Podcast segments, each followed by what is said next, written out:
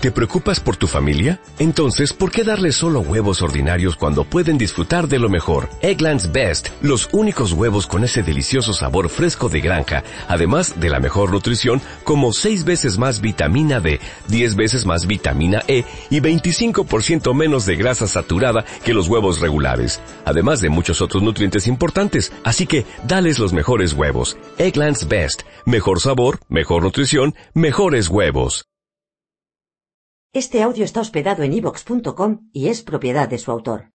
Descarga gratis los mejores audiolibros, monólogos, conferencias, cursos de idiomas y mucho más en ivox.com. No todo es lo que parece. Milenio 3 cadenas y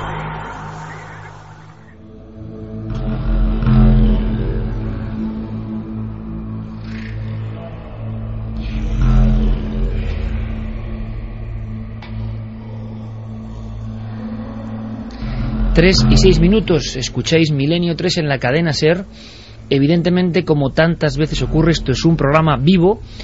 Y mm, eso sí, luego hablaremos del asunto del Papa, como no, hay una historia maravillosa y también para descompresión. ¿no? Llevamos dos horas con el pecho encogido. Pero es tanta la información, tan interesante, tan mítico, y con tantas, decíamos, aristas y posibilidades que es un asunto novelesco, pero real, ocurrió. Año 85, mes de noviembre, Radio Fortaleza, un grupo de jóvenes, por si os incorporáis ahora, recibe a Germán de Argumosa, que está con fiebre, que no tiene ningún rubor en acudir a una pequeñísima y humildísima emisora donde, en fin, casualidades de la vida. Luego yo hice mucha radio también, y aquel grupo, con Luis Sillana, Miguel Ángel Jiménez y Ricardo Hernández, reciben uno de esos regalos gloriosos del misterio, que es los diez minutos de psicofonía mmm, más terribles de la historia, y se emite, casi por sorpresa, porque escuchábamos la voz de Luis Illana, en fin, como si le hubiese pasado un tren por encima y no me extraña. Madre mía, lo que acaba de emitirse aquí. En ninguna emisora nacional, nadie cogió el testigo, ¿por qué? Porque Germán luego tuvo mucho cuidado de proteger los datos y había como un miedo, como una sensación de que psicofonía había adivinado cosas que se habían cumplido, que se habían cumplido. Ahí empieza uno de los mitos, la historia de un diplomático chileno, sé que hay muchas cosas que contar, que muere con 40 años después de asistir a esta grabación.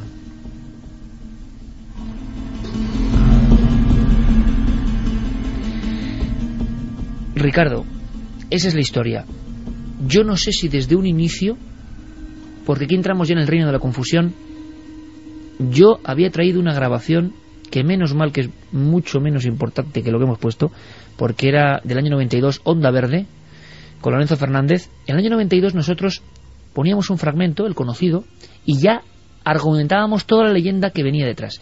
Y ya hablábamos, seguramente por haber escuchado a Germán en una conferencia en el Colegio Nuestra Señora de África, donde él siempre con su Wellman acercaba al micrófono, nos impresionó muchísimo, y nosotros repetíamos, año 92, la historia de Juan, diplomático chileno, entre el marasmo de voces, en otros fragmentos, se escucha ya te tengo Juan, al parecer te mataré, te mataré, y lo que sí hemos escuchado, y no vamos a repetir porque yo creo que ya es dramático, mm, al final del último fragmento que hemos puesto, del anterior, perdón, cuando se oyen los pasos, ahí aparece el agua, agua, yo no sé si me ahogo, pero agua, agua, ¿no? Aparece ahí.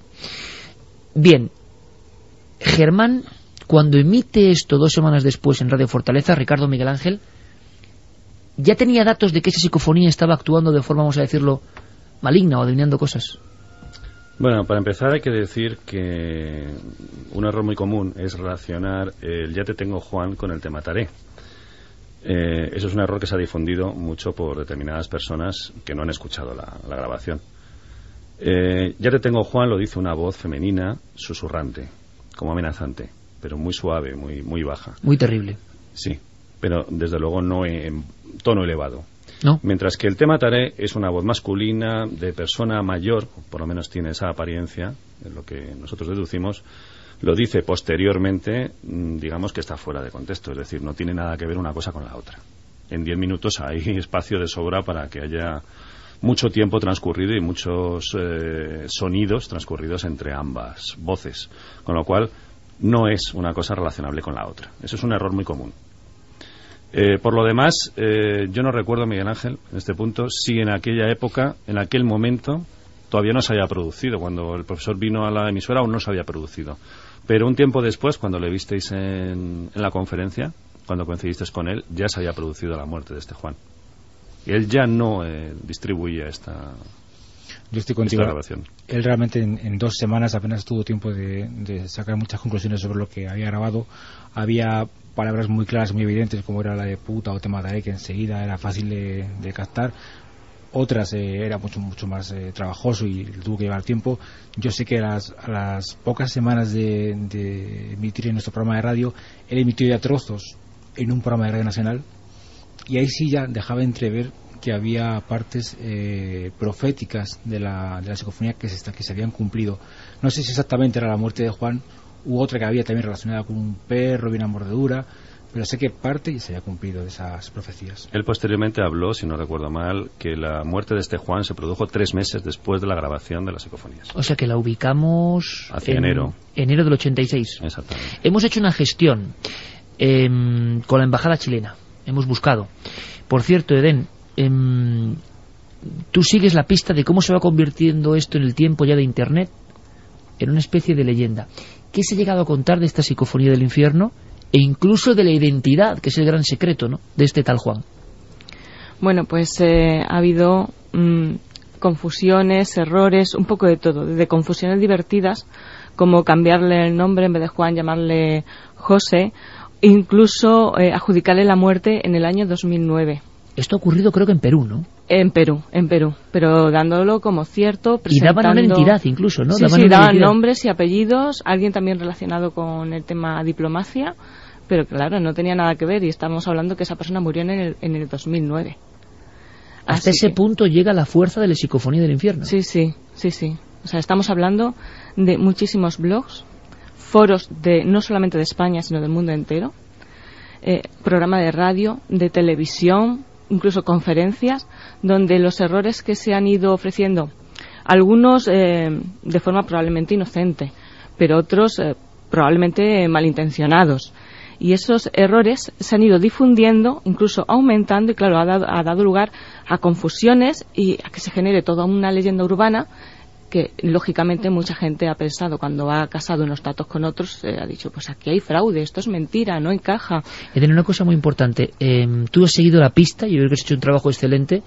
Em, cuando nos vimos anteayer me traías documentos de ese seguimiento preciso y vayamos un poco a Germán, es decir, Germán en las últimas intervenciones en diferentes programas de radio, ha estado aquí, ha estado con otros compañeros eh, en diferentes emisoras, él ya no quiere hablar tanto de esta psicofonía, eh, desde luego dice que no se puede emitir, que no va a emitirlo, es una cosa rotunda, pero llega a decir que el diplomático chileno es Juan y que muere Juan. Sí, habla de un joven diplomático chileno de 40 años de edad.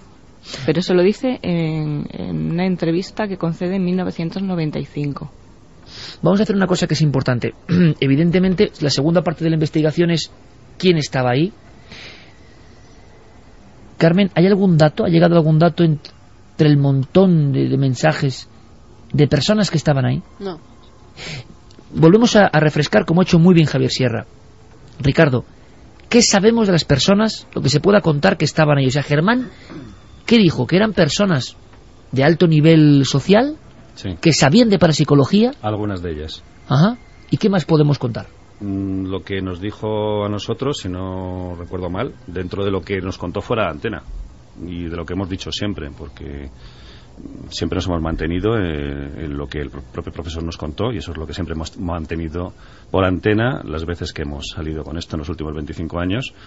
Eh, era en la casa, era de unas personas adineradas, mm, conocidas en cierto aspecto a nivel social y eh, la reunión que se producía allí era de personas interesadas en todo tipo de temas, tanto para psicología como humanística, como filosofía, como arte, historia, lo que fuera. Es decir, personas de un nivel cultural y de un nivel económico. Tenemos la ubicación de la biblioteca, que se han dado otras ubicaciones, de la biblioteca concreta, Y hay un detalle que, que nos pasa desapercibido, y es que a Germán le llama la atención que muchas personas se sienten mal en esa biblioteca. Efectivamente. Tres personas, según dijo él, el testimonio de tres personas que sin conocerse entre sí habían coincidido con que la biblioteca les producía malestar. Vamos a abrir el debate. Ahora es vuestro momento también. Podemos opinar. Ha habido muchas cuestiones con esta voz. Que opinen los oyentes también, claro que sí. Nos han mandado estas grabaciones de matanzas de cerdo. ¿Ah, sí? Sí. Para intentar compararlas, ¿no? Sí. Bueno, si, si se puede, sacaremos alguna grabación. Yo he escuchado los 10 minutos y, en fin, incluso escuchando estos fragmentos, yo no creo que tenga mucho que ver con la matanza de cerdo, pero vamos a opinar. Y vamos a hacer una cosa importante. Yo encargué a Fermín Agustín, nuestro compañero, una investigación porque era evidente mm, cómo los detractores o los seguidores, me da lo mismo, no habían acudido a la embajada chilena para saber si había un tan Juan de 40 años muerto en Madrid en extrañas circunstancias en el año 86. Es lo primero que hay que hacer, pienso. Por lo menos intentarlo. Lo hemos hecho. Y Enrique Gadesa em, nos ha informado. Y nos ha contado cosas. Y ha estado en archivos. Y ha preguntado incluso a los más veteranos de la Embajada de Chile. Ha hecho un buen trabajo. Y promete seguir haciéndolo. Porque esto es solo el inicio de una investigación. Es curioso porque tienen hasta interés ellos en, en saber algo más. Es el corte número 9. Está ahí colocado perfectamente. La Embajada de Chile. Vamos a escucharle. Tenía un interés. Y ellos ahora quieren saber más datos. Si tenéis más datos, si alguien de la Embajada de Chile, alguien que está trabajando en otro país ahora y que ha estado en la Embajada de Chile, recuerda algo de la muerte, una muerte que sabemos que es, Ricardo, muerte por infarto. Parada cardíaca fue la versión oficial. Final de los meses de invierno del 85 inicios del 86. Esto es lo que hemos recabado. Yo he hablado personalmente con este hombre y he extraído esta información. Esto es lo que saben. Hemos eh, consultado con los funcionarios más antiguos de nuestra embajada si hay algún antecedente o acaso ellos recordasen algún antecedente en el sentido de la versión que Agustín nos ha señalado, que es lo que tú mismo has descrito. Y la verdad es que hay dos funcionarios antiguos que están de la época de la década del 80, como señalas, y ninguno de ellos recuerda absolutamente nada sobre esta materia. Asimismo, hemos preguntado si, porque hace muy poco que estamos en funciones en nuestra embajada, pero tenemos la mejor disposición para atender todos los requerimientos de los medios de comunicación, un medio tan serio como el de ustedes, un programa como Milenio 3 que tiene tantos oyentes y que nos parece que aborda las cosas con seriedad. Eh, y hemos preguntado si hay algún tipo de archivos que pudiese registrar. Nada, no hay absolutamente nada. No, no por lo menos hasta donde nosotros, eh, en esta época, vamos a decir noviembre de 2010 hemos consultado, no hay absolutamente ningún antecedente que alguien recuerde. También hablé con el cónsul por si a nivel consular se hubiese podido producir algún antecedente. El cónsul está en funciones hace un par de años, pero no para esa época, por cierto, él no estaba. Pero no, no hemos podido. De manera que mientras no se tengan antecedentes más concretos sobre identidad de las personas y, y poder tener algún tipo de número de documento, alguna cosa que pudiese verificar, yo sé que ustedes han investigado más y bueno, si ustedes eh, logran establecer más antecedentes que puedan servir y, y, y podamos nosotros de alguna forma eh, ayudarles a, eh, llegar a, un esclarecimiento del tema, lo haremos con la mejor disposición.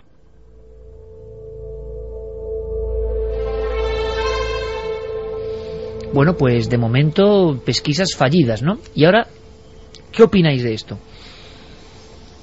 Es curioso también, ¿no? No quiere decir, cuidado, que la investigación, la investigación esté cerrada, pero que las primeras gestiones, en un acontecimiento que desde luego debiera ser bien conocido, ¿no? Digo yo, por, por los integrantes de la embajada, pero nadie sabe nada. Tampoco estaba muy al tanto, es curioso, del tema de la psicofonía del infierno, y se han enganchado en el buen sentido de decir, oye, hay que descubrir algo de esto, así que puede que haya sorpresas. Pero ¿qué opináis de que Juan, diplomático chileno, muerto y las primeras gestiones demuestran que parece que no había un Juan diplomático chileno muerto, por lo menos por esas primeras investigaciones. Hombre, así de oficio, la primera vía de investigación siguiente que se me ocurre es que vamos a suponer que el diplomático chileno Juan murió en Madrid.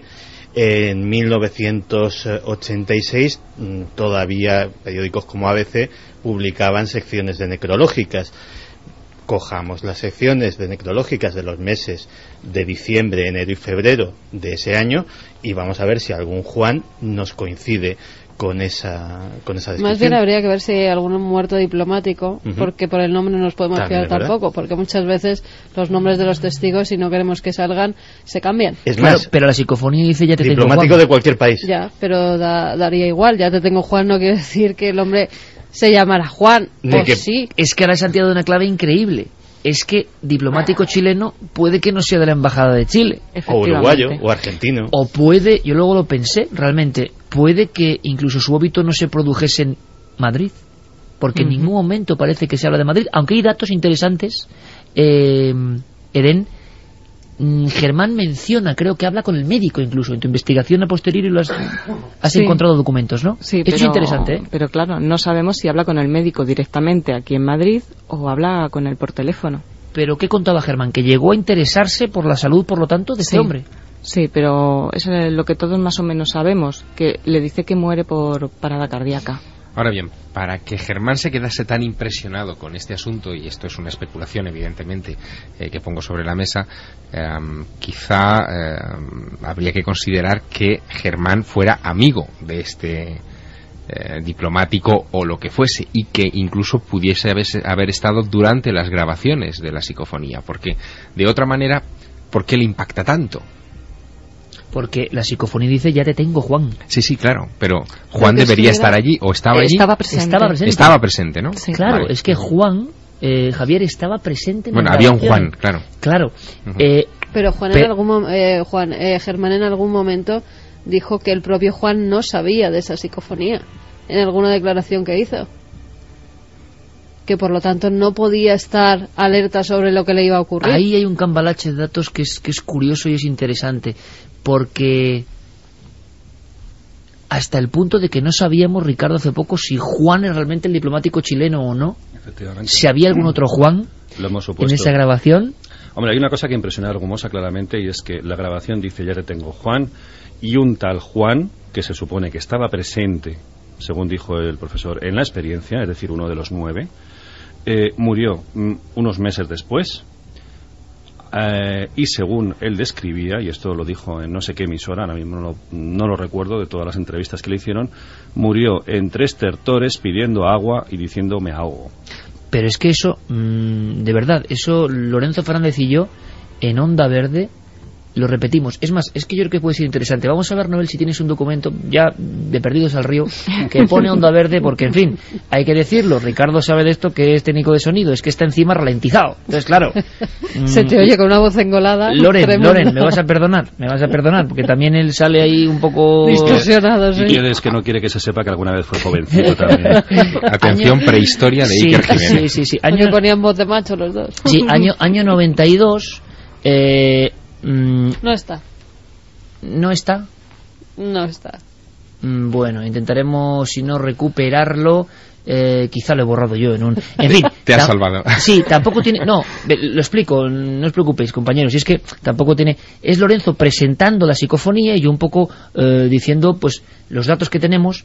Es interesante porque es el 92, es decir, muy pronto, pero ya damos todo eso, por ejemplo, de los estertores. Él muere pidiendo agua. Es decir, nosotros habíamos eh, escuchado a Germán decir todo eso en una conferencia. Tiene su valor, es decir, en el año 92 por lo menos ya Germán había difundido, y en ese caso era Germán, porque otros colegas investigadores y más todavía no le conocíamos, que había hablado de agua, agua, me ahogo. El hombre, ya, y yo creo que evidentemente se dice diplomático chileno. Así que hay un contubernio de datos misteriosos, pero Javier ha dado otra clave increíble, es ¿y si ese Juan fue un amigo de Germán de Argumosa? Y su propia muerte fue como una señal para no difundir esto. Porque no es normal, no sé si estáis conmigo, que un investigador como Germán de Argumosa, que en el fondo se aproxima al misterio con creencia y bajo ningún concepto por interés crematístico alguno, y eso dice, tenga una prueba tan impresionante y luego no siga la investigación. Solo hay un caso anterior. Pasó con Belmes. Belmes de la Claro, si es que Germán no era el primer caso que dejaba de lado porque le dio miedo. es que ya Belmez lo había dejado con muchas preguntas y con fotografías que no salieron a la luz. Eso es cierto. Fotografías que le daban miedo. Germán Argumosa me ha enseñado mi material, me enseñó material en su día de Belmez y cosas, y yo decía, pero bueno, ¿cómo Germán de repente, con el caso soñado para un investigador, lo deja ahí? Tenía estas cosas, pero quizá la muerte de un amigo, porque, porque no es normal tampoco interesarte con el médico, con investigador sí, pero sinceramente, compañeros, ¿creéis que hay suficiente argumento en el la psicofonía es demasiado fuerte, que hoy todo el mundo ya se ha acostumbrado a todo, para durante años solo mostrar un fragmento y no mostrarla completa? Quizá hay una historia que no conocemos, siendo real la psicofonía, que afectó realmente a Germán de Argumosa. Pues la clave la tendrá algún amigo que vivo, evidentemente, de Germán de Argumosa, que quién sabe, también quizá esta noche esté escuchando y recuerde a ese Juan que estaba en el círculo de amistades de Me Germán. llama mucho la atención, y por favor darme vuestra opinión, cómo se ha mantenido el secreto de esa reunión. Estamos en España, que no es un país que guarda secretos. Como periodista tengo interés en saber, como todos vosotros, y es mi obligación. Comprendo perfectamente vuestro pacto con Germán, porque Germán fue rotundo en ese aspecto, ¿no? De, que esto podía causar, y es verdad escuchándola, pero ¿cómo se mantiene el secreto de esa, esa reunión de nueve personas? ¿Cómo no sabemos los periodistas hoy ni un solo nombre de esas nueve personas?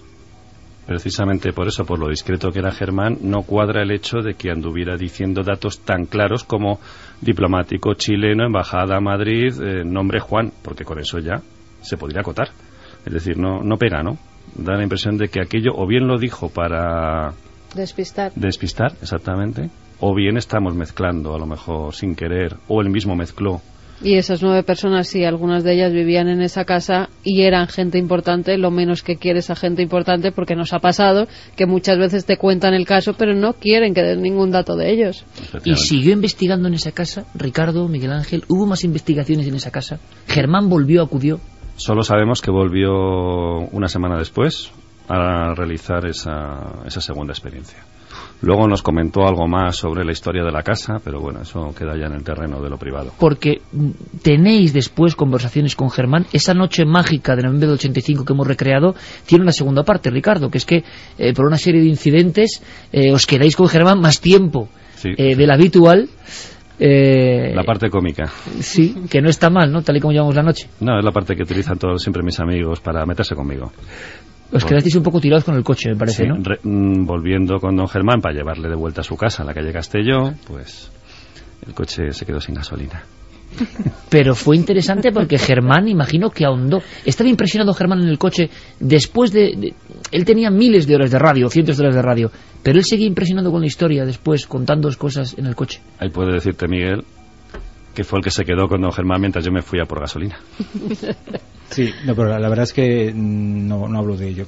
Porque habló, habló, recuerdo en ese momento de la gasolina hablar de los psico- psicocirujanos de Filipinas, de la impresión que también había, había causado las imágenes que había grabado en la gente, en sus conferencias, se había llegado a ver desmayos.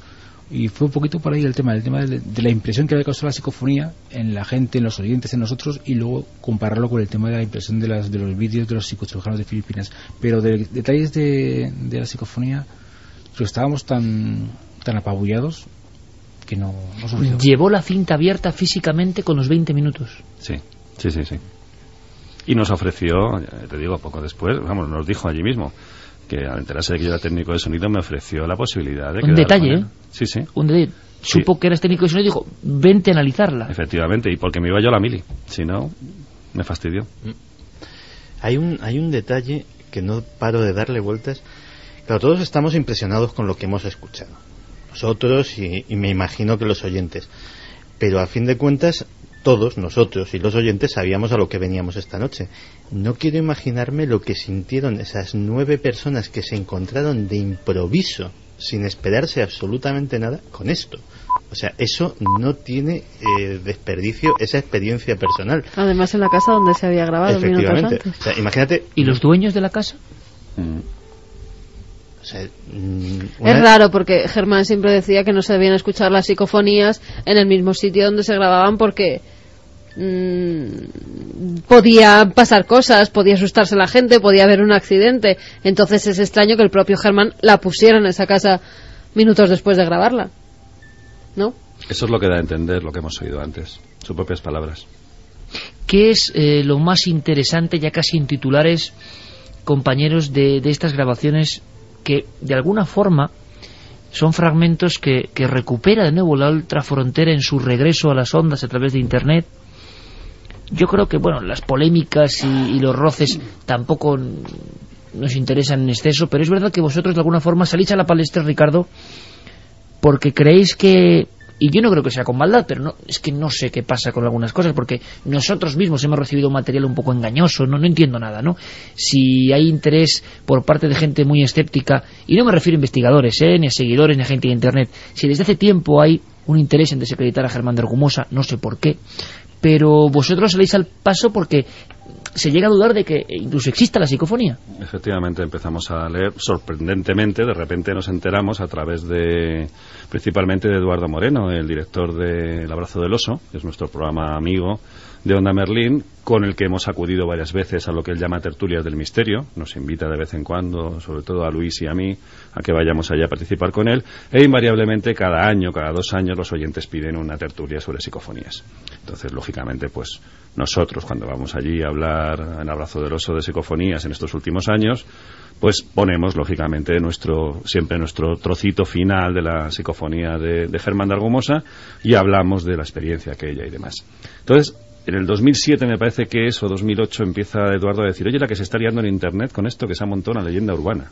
Y que a pesar de todo lo que explicáis aquí, la gente empieza a decir cosas raras.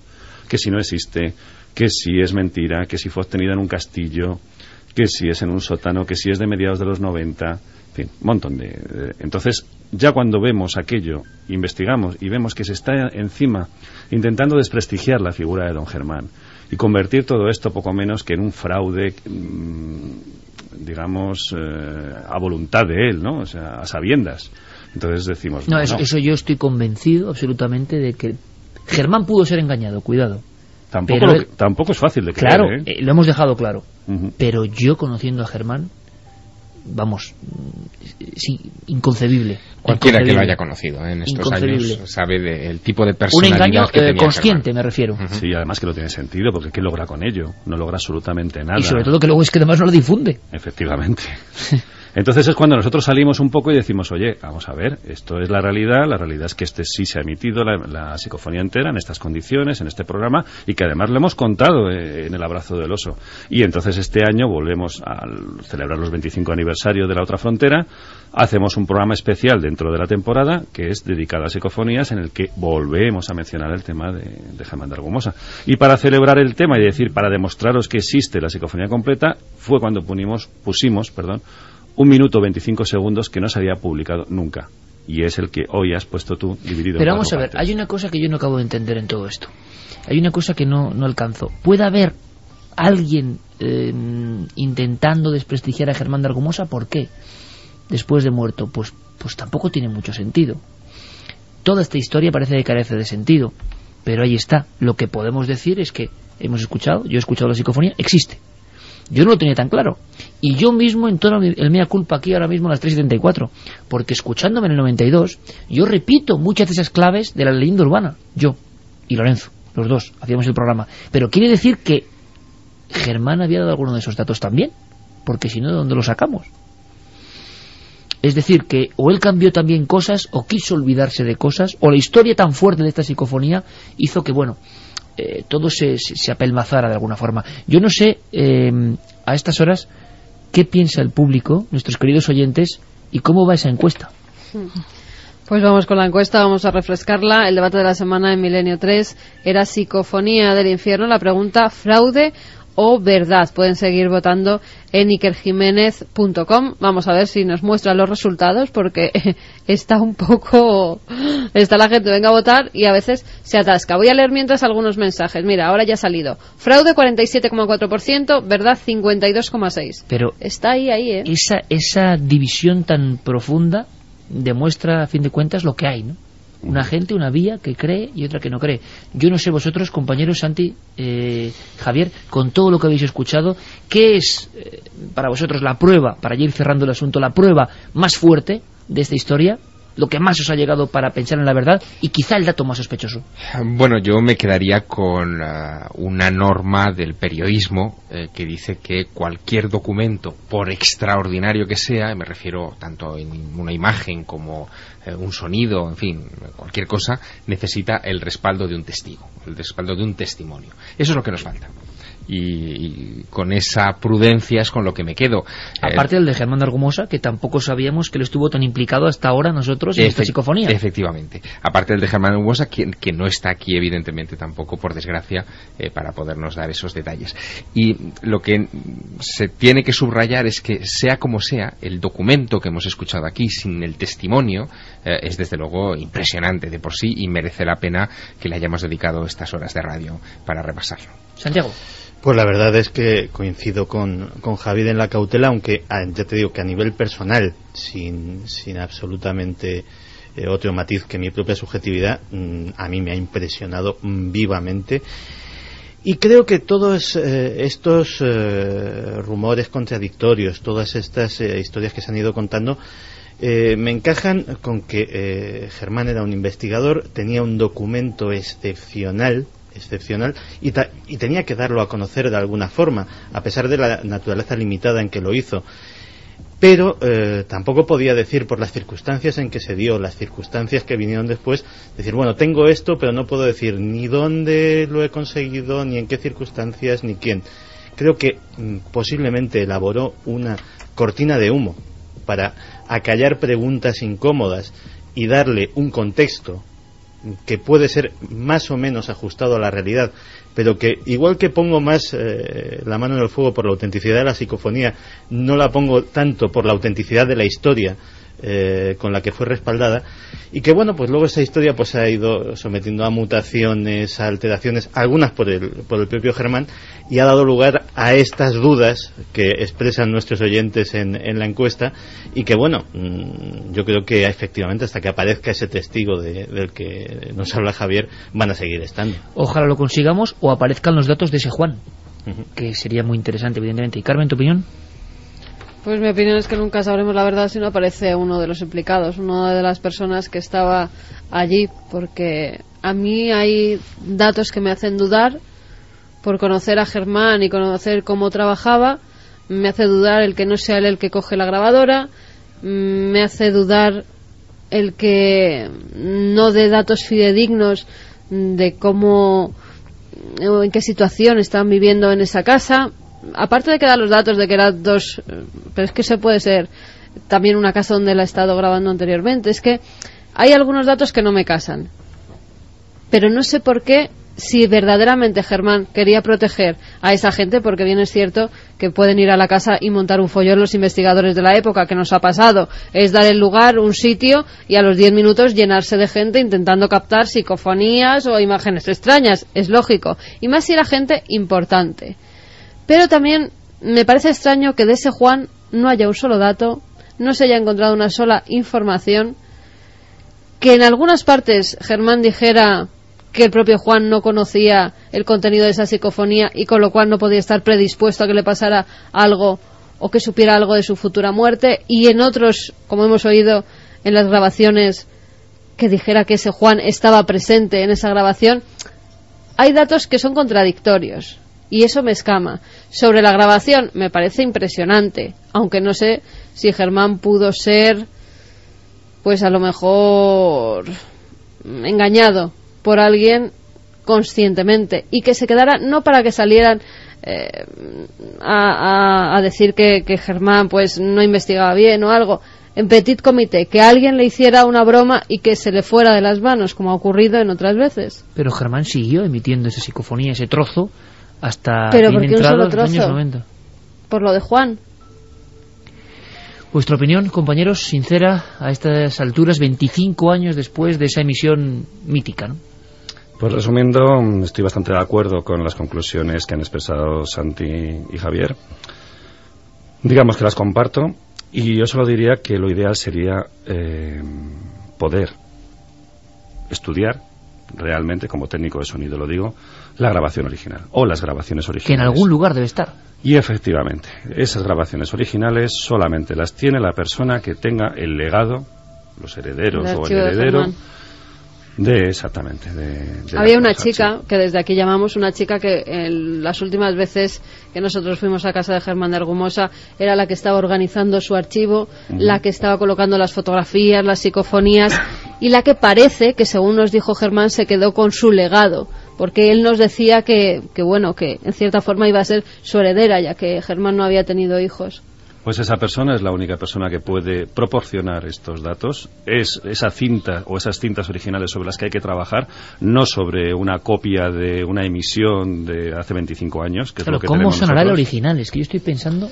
También hay una cosa que hay que tener en cuenta. Ese análisis eh, corre prisa, porque los soportes magnéticos se deterioran con el tiempo. Es decir, eh, no estamos hablando, estamos hablando de que dentro de 10 años habrá menos información y dentro de 20 menos en esas cintas. Con lo cual, si, si se hace ese análisis, pues debería, debería celebrarse. A no ser que el propio Germán la destruyera. Que también puede ser. ¿Qué ha pasado? Psicofonías que daban tanto miedo que en un momento dado el investigador las ha borrado. Yo, en cuanto al tema de, de Juan, quisiera romper una lanza a favor de, de don Germán de Argumosa. Porque el hecho de que maquillara lo que ocurrió con Juan diciendo que no estaba presente y tal. Puede tener unas razones bastante sencillas, que es que en un momento dado se le acusara de que al, al, hacer, al abrir aquello allí y que lo escuchara esta persona le influyera de tal modo que, que le provocara su muerte. Es que eso es terrible, ¿eh? Eso hay que ponerse en situación, pero... Entonces, ante, ese, ante esa situación puede ser que en posteriores eh, entrevistas empezase a cambiar claro cambiara un poco la versión. para no sentirse tan presionado por la gente que podía echarle en cara este hecho. Sobre todo ya una persona mayor como era él después de tantos años de recibir tantos ataques por tantos lados pues en un momento dado es lógico pensar no lo que estaba diciendo Eden que pudiese decir bueno pues mira me voy a quitar de problemas y voy a contar esta versión Vamos a escuchar porque al final el asunto de la psicofonía ha podido con todo, como un tsunami. Yo creo que merece la pena. La historia de, de Profeta Rasinger también tiene su, su enjundia, aunque yo creo que casi será mejor desarrollarla en una futura emisión. Eh, porque andamos de tiempo y ahí vamos a intentar dar algunos datos mm, y también saber lo que dicen los oyentes. Ha sido un auténtico placer, seguiremos la investigación Seguiremos abiertos a conocer más cosas de esta psicofonía y yo quiero daros las gracias a los integrantes de la otra frontera por vuestra honestidad probada, eh, por ser eh, receptores de una historia maravillosa que para mí es historia de la radio, creo que ya a partir de ahora para todo el mundo a nivel global, eh, un grupo de chicos jovencísimos en una radio local emitieron esto, la única vez que se emitió y es una historia digna de, de una novela, de una película, ¿no? y luego cómo os habéis comportado mm, con el tiempo y eh, que hayáis permitido, ¿no? aparte de este equipo, pues compartir esa audición terrorífica para ser conscientes ¿no? de lo que supuso esa psicofonía. Y desde luego entre todos, que yo creo que es lo que nos mueve, ¿no? Si logramos saber algo más, si a partir de esta noche que hemos abierto otro hueco surgen más datos, pero entre todos, pues demos un paso más, ¿no? Eden Garrido, Miguel Ángel Jiménez, Ricardo Hernández, curioso bucle en el tiempo, Radio Enlace de Hortaleza o Radio Fortaleza Cadena Ser 2010-1985 La magia de la radio y el terror en la radio. Muchísimas gracias amigos. Gracias a ti, gracias a vosotros por habernos dejado este, este momento tan interesante y sobre todo por estar rodeado de personas que comprenden lo que sentíamos en aquella época. Eso desde luego, no cabe la menor duda. Muchísimas gracias a los tres. Ha sido un placer. De verdad, muchísimas gracias. Y ahora vamos con una historia maravillosa. En apenas 16 minutos lo que nos dé tiempo, pero de verdad que, que merece la pena. Un sonido. Una voz. Una investigación. Milenio 3. Iker Jiménez. Cadena Ser.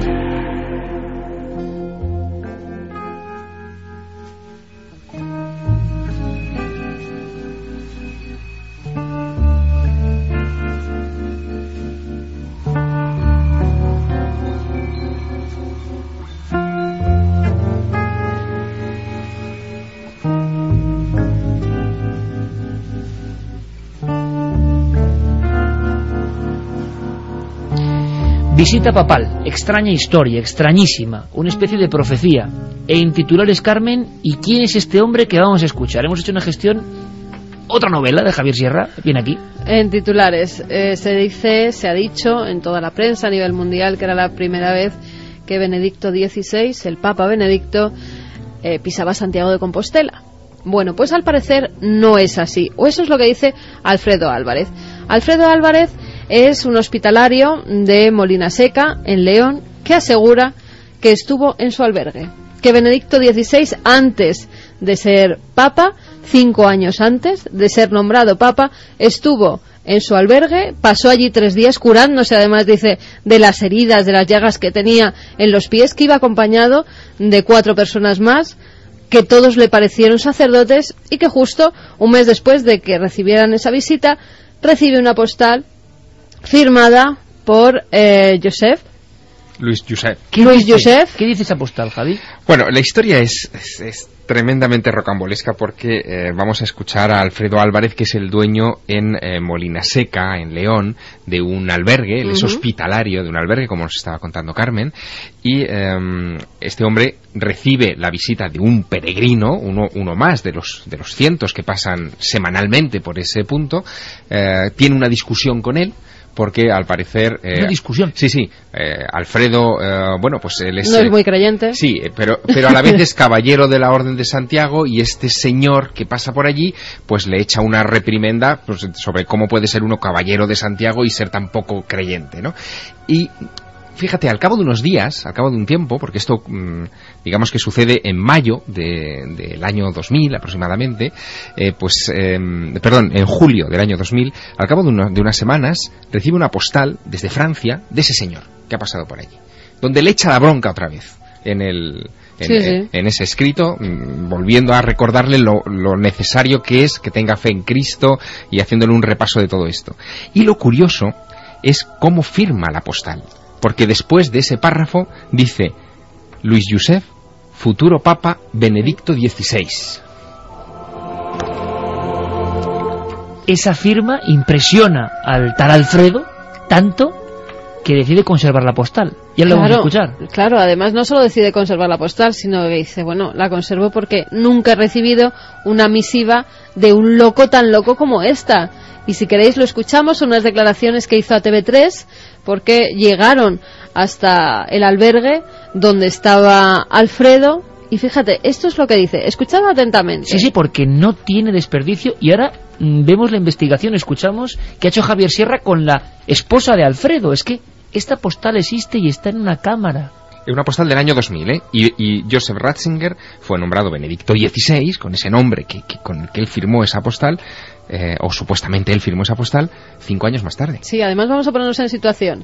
Este hombre, Alfredo, está viendo el funeral de Juan Pablo II y entonces reconoce al que estuvo en su eh, hostal, reconoce a Ratzinger. Pero cuando me quedé así mirando les dije a todos, uy, este hombre ha hablado con él en el albergue. Bueno, pues claro, los que estaban conmigo se empezaron todos a reír. Y yo digo, yo tengo una postal de, que, de un iluminado, de un loco que me manda, que me pone que va a ser el siguiente papa. Yo lo único que quiero es que se haga un seguimiento de la postal. Yo no puedo porque he tenido bastantes presiones y sé que otra gente lo han querido hacer y también han tenido algunas presiones. Pues el obispo sí que, yo no sé, cuando salió todo aquello, pues dio una rueda de prensa y me llamó falsificador. Quitando el, obis- el obispado, después la iglesia no ha dicho ni ha desmentido ni ha, ni ha afirmado nada.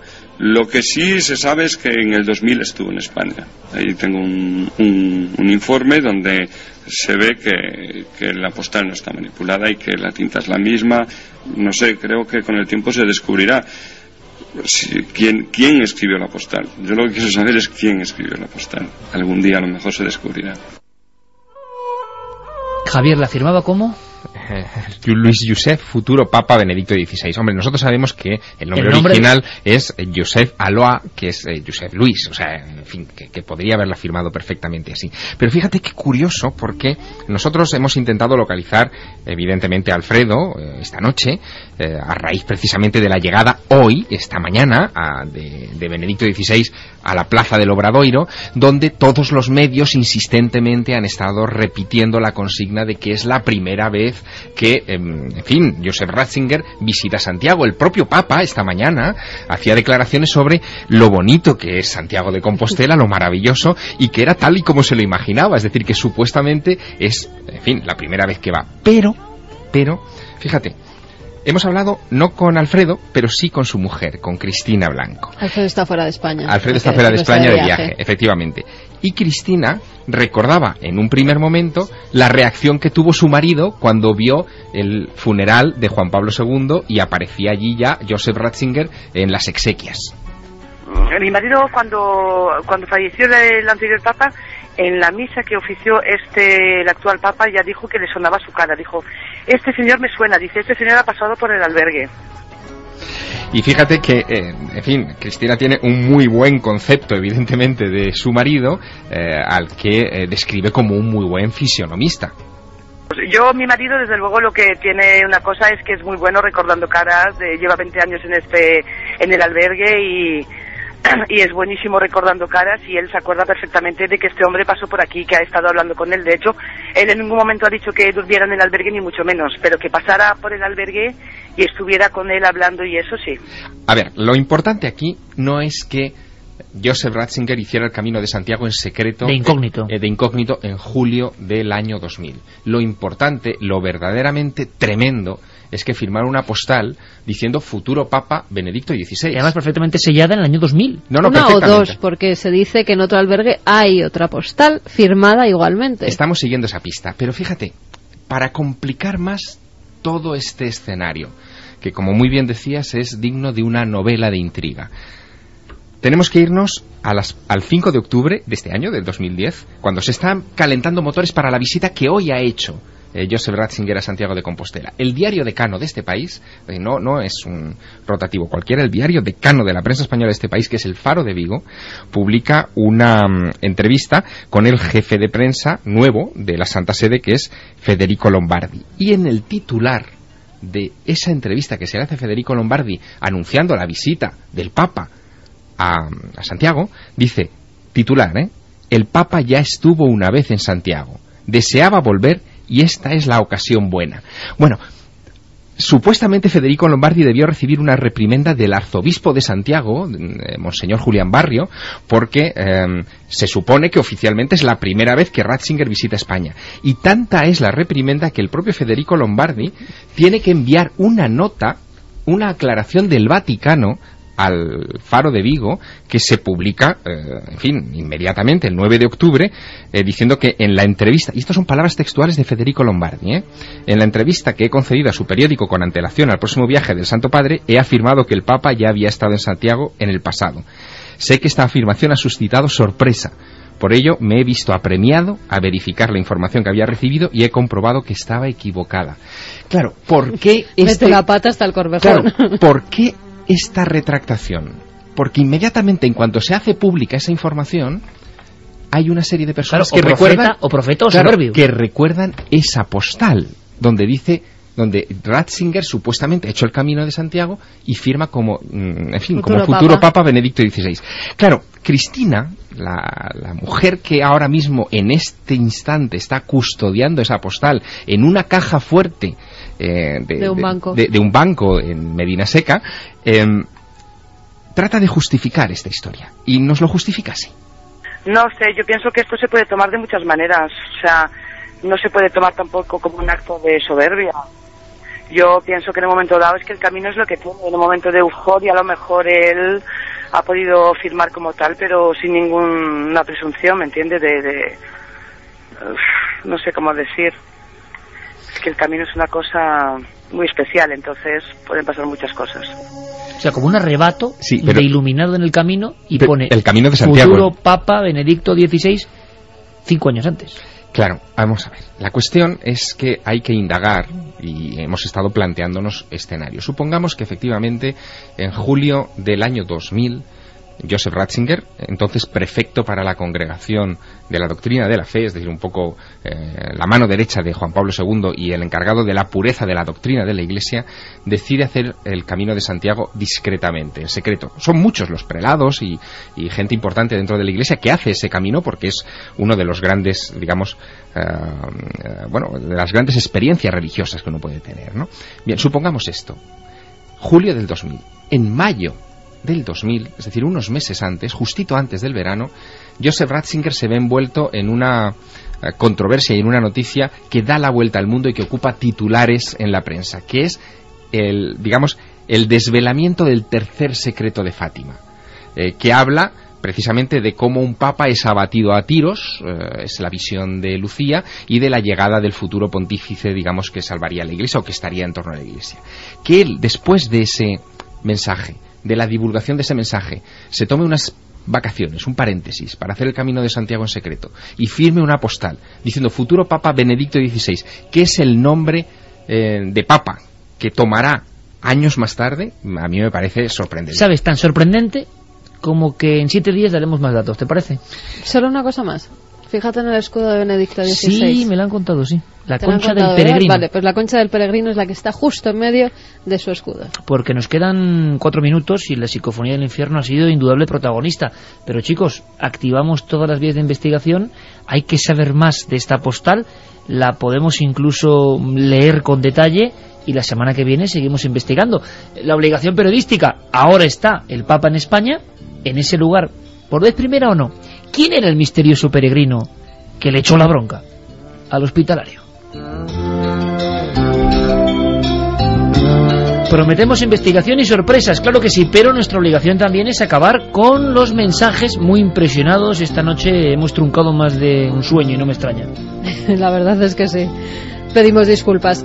Rafa nos dice es difícil que encuentren datos en la Embajada de Chile, ya que hace 25 años estaban en un gobierno militar. Luego, hace 20 años, gobierno democrático diferentes, es imposible tener esos datos. Gracias a don Luis Illana y Eduardo Moreno del Abrazo del Oso, yo también he tenido la posibilidad de escuchar esos tremendos 10 minutos íntegros, los pelos como escarpias, nos decía Pedro Tostado. Y si en vez de una psicofonía se trata de la grabación de un ritual llevado a cabo por personas pudientes de la época, ¿se debe a eso el silencio de Argumosa? Todo tipo de teorías, como veis. Adrián nos decía si yo hubiera obtenido la susodicha psicofonía la habría destruido sin dejar que nadie la publicara. Tal es el horror que me produce. Trabajo en un hospital de vigilante al lado de la antigua morgue, solo y todo suena esta noche no me extraña. Que nunca estoy de los nervios, pero hoy estoy enganchado a esta historia. Vanessa de Las Palmas nos decía impactante psicofonía, lo que seguro que tuvo que haber sucedido alguna muerte violenta en esa casa, razón por la cual ese dolor sigue impregnando en sus paredes, manifestándose años después. Y que vamos con los ganadores de este libro que nos enviaba un oyente, es de un amigo suyo, Un viaje a través del espejo, Antonio Casa Midjana es quien lo ha publicado y nos dice que es una novela terrorífica. Pues bueno, vamos a regalar esta novela a Benito Camela, que nos decía, me hace recordar a la herrería de mi abuelo, cuando alguno de los obreros daba un golpe con el yunque.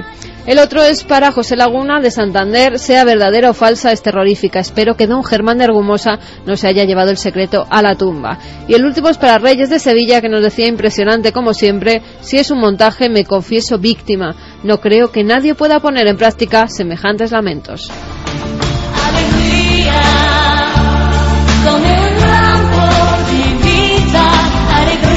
Después de dos horas y cuarenta minutos de tensión, de investigación, de preguntas y de una sensación casi maligna con esta voz, un poquito de alegría, ¿no? Un poquito de buena vibración.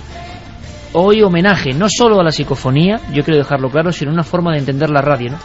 Los que hemos vivido y crecido y tenemos la sangre junto al micrófono de las radios comunitarias, de verdad que nos emociona que grandes exclusivas como esta se den en esos medios. Eh, un abrazo para toda la gente que a día de hoy sigue haciendo radio, radio comunitaria, radio en los pueblos, radio en mayúsculas. Fermín Agustí, Carlos Largo, Noel Calero, muchísimas gracias. Santi Camacho, compañero, nos vemos mañana. Nos vemos mañana. Vas a soñar, te veo. Sí. Pero esperemos que bien. Javier, como siempre, muchísimas gracias. En siete días, muchísimas más cosas. Desde luego, y recordad que la semana que viene, 11 de noviembre, se cumplen 39 años de la primera conferencia de Germán de Argumosa en el Club Yelmo, en la calle Velázquez de Madrid, hablando de psicofonías en España. Sí, señor, para poner una última sonrisa. Que mañana nos vemos en Que tienes un blog, la nave de la moda. Sí, venga, ya la lo nave de la moda.com, lo acabo de descubrir.